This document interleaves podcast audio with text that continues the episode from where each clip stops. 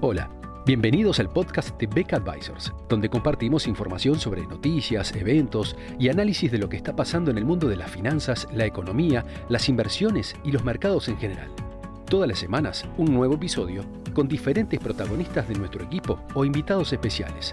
En Beck Advisors, nuestro objetivo es acercar a nuestros clientes las alternativas más convenientes para lograr sus objetivos financieros.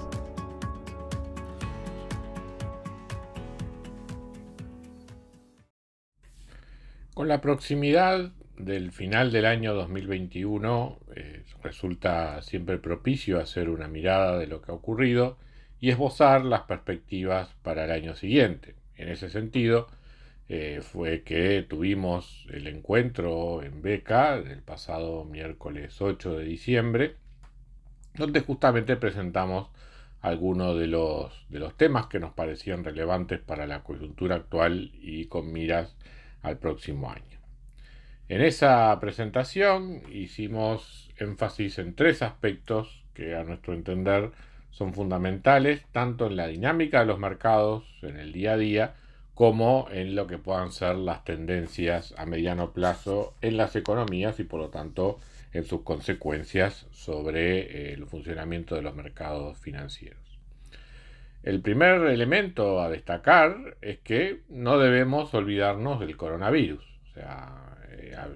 consideramos que este es un fenómeno que ha venido a quedarse, que va a tener efectos sobre el funcionamiento de la sociedad durante mucho tiempo. Eh, lejos de ser un fenómeno controlado, la pandemia eh, sigue acumulando casos de manera significativa. De hecho, eh, hoy nos encontramos en lo que sería una cuarta ola de casos de, coronavirus. Pero además, mirando el número de personas que están cursando la, enfermedad actualmente en el mundo, estamos en el máximo desde que eh, este virus hizo su aparición allá por comienzos del año 2020. Eh, eso a su vez alimenta la, presencia de mutaciones que siempre generan a su vez desafíos sobre los avances que la medicina va logrando para tratar de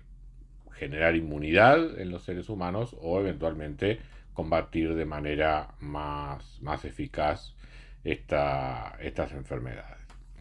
Eh,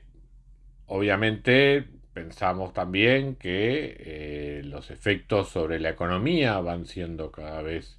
más moderados, o sea, aquella gran disrupción que se observó en marzo de, 2020 con los confinamientos y la detención de gran parte de la actividad económica en el mundo, eh, pensamos que es un fenómeno que ya no se va a repetir, o sea,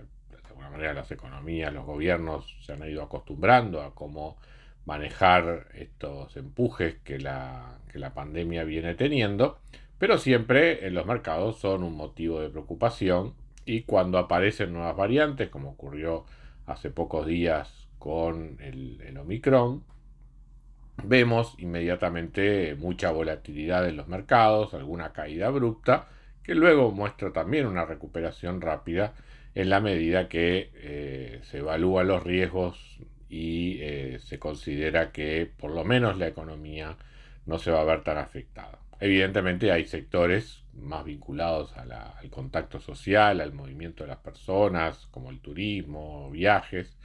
que sí son los que sufren sin duda más rápidamente estos, estos efectos cuando eh, aparecen nuevos brotes del virus. En todo caso, es un elemento a tener en cuenta, es un elemento de riesgo que no ha desaparecido y que por lo tanto cada tanto es un motivo de noticia y pensamos que va a seguir estando presente durante el año 2022. Em, el segundo elemento que consideramos importante para entender la dinámica actual de, de la economía es la deuda pública. Ya hemos hecho presentaciones sobre el tema, hemos mostrado cómo ha crecido la deuda pública en los distintos países del mundo, especialmente en países industrializados, como consecuencia justamente de las medidas fiscales adoptadas para mitigar los efectos económicos del coronavirus.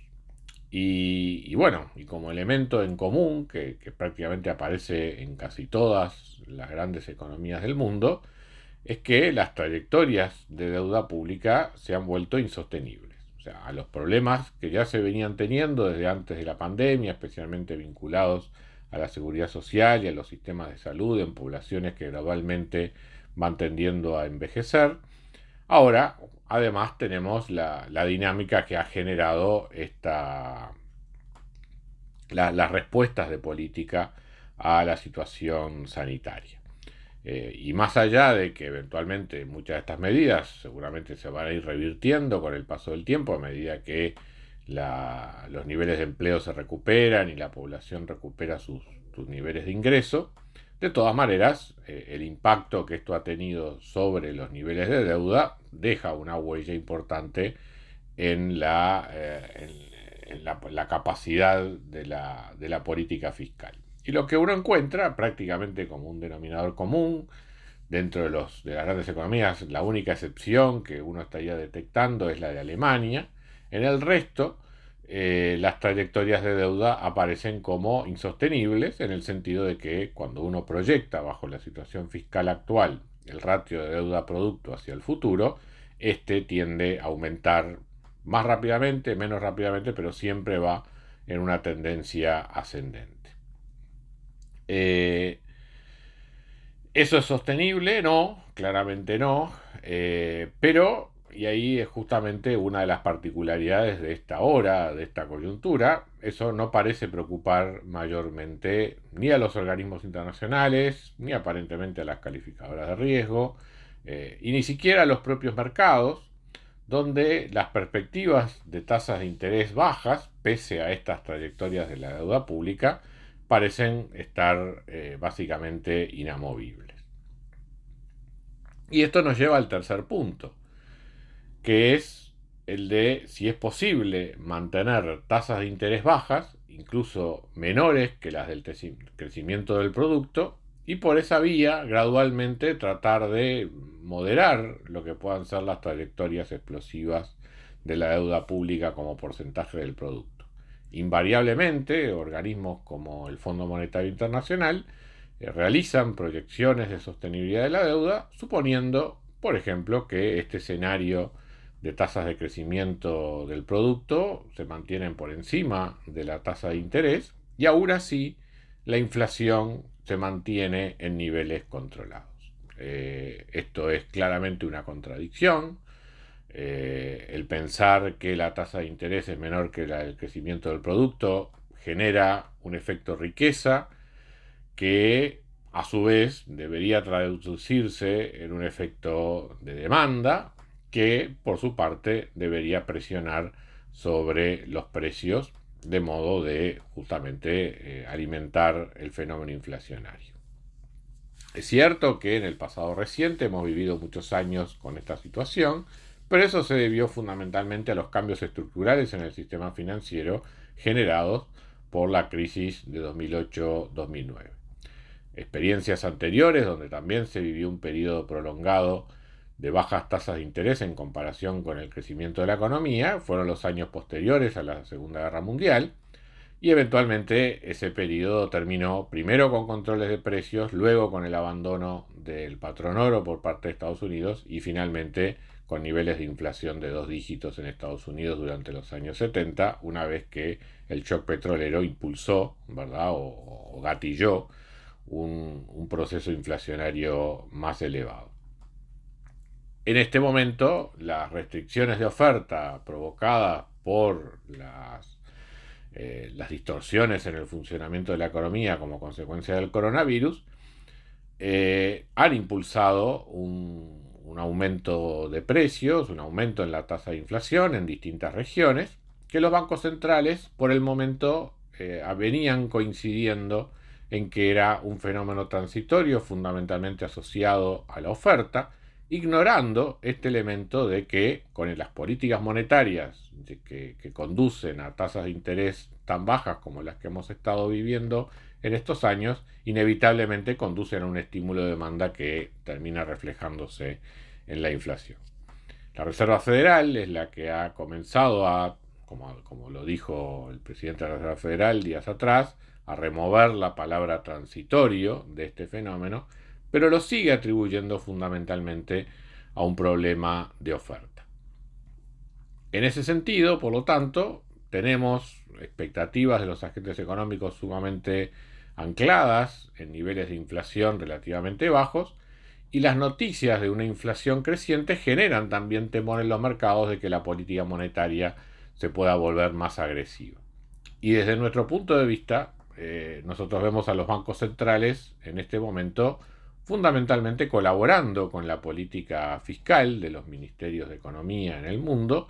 y por lo tanto tratando de postergar lo más posible la respuesta en materia de tasas de interés.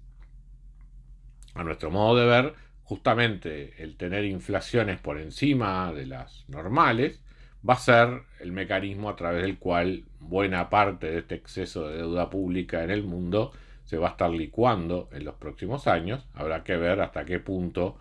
la población lo tolera, ¿verdad? Y, eh, y eventualmente aparece una demanda de una política monetaria más restrictiva por parte de los bancos centrales.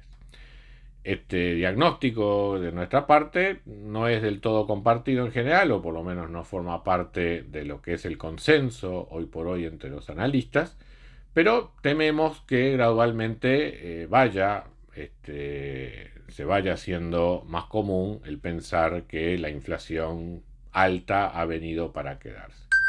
Desde el punto de vista de la estrategia de del armado de portafolios, justamente por eso hemos recomendado adoptar estrategias que, permitan proteger del fenómeno inflacionario a las inversiones y por eso es que hemos dado un mayor énfasis a las inversiones en renta variable que por lo general en este contexto de crecimiento con inflación deberían ser las que se adaptan mejor a estas circunstancias. Así que entonces, coronavirus, deuda pública, tasas de interés, y e inflación son quizás los cuatro grandes temas que dominan hoy por hoy la, ansiedad de los inversores y que nos van a seguir dando tema de conversación durante el año 2022. Y por lo tanto, los seguiremos siempre muy de cerca. Muchas gracias a todos por escuchar otro episodio del podcast de Beck Advisors. Te invitamos a compartir este podcast con tus amigos, colegas, dejarnos tus comentarios o reviews y seguirnos en nuestras redes sociales Instagram, Twitter, LinkedIn y también nuestro canal de YouTube. Visítanos en nuestro sitio web becadvisors.com para leer nuestros informes, reportes y conocer más sobre nosotros. Hasta una próxima entrega y muchas gracias.